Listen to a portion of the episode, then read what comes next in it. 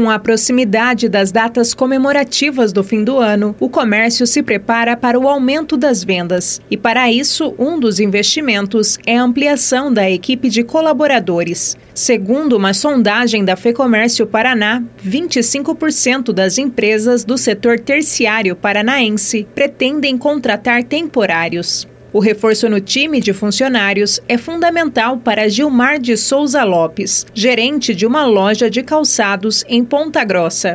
a gente está acreditando muito no final de ano.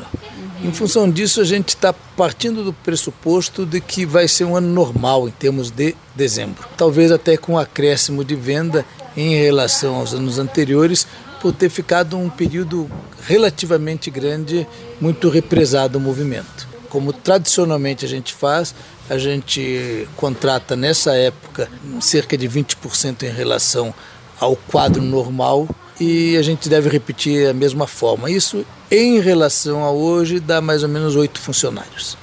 Segundo o administrador, as contratações já estão acontecendo para garantir a qualificação da mão de obra.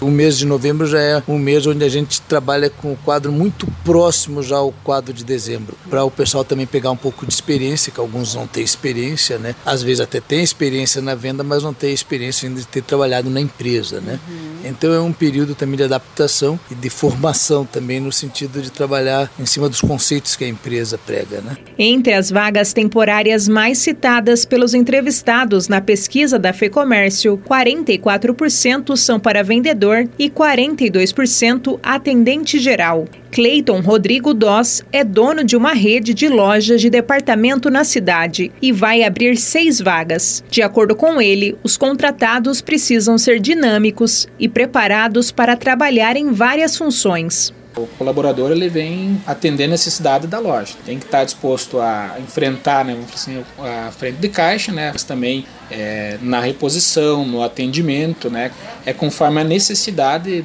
do dia, a necessidade da, da loja mesmo. Com experiência, Clayton ressalta o que faz um vendedor temporário se tornar efetivo. Eu acho que, é, que às vezes o pessoal não dá a devida importância para essa oportunidade, né? Então muita gente faz corpo mole, falta, é, não cumpre horário, então acaba deixando um rastro negativo, né?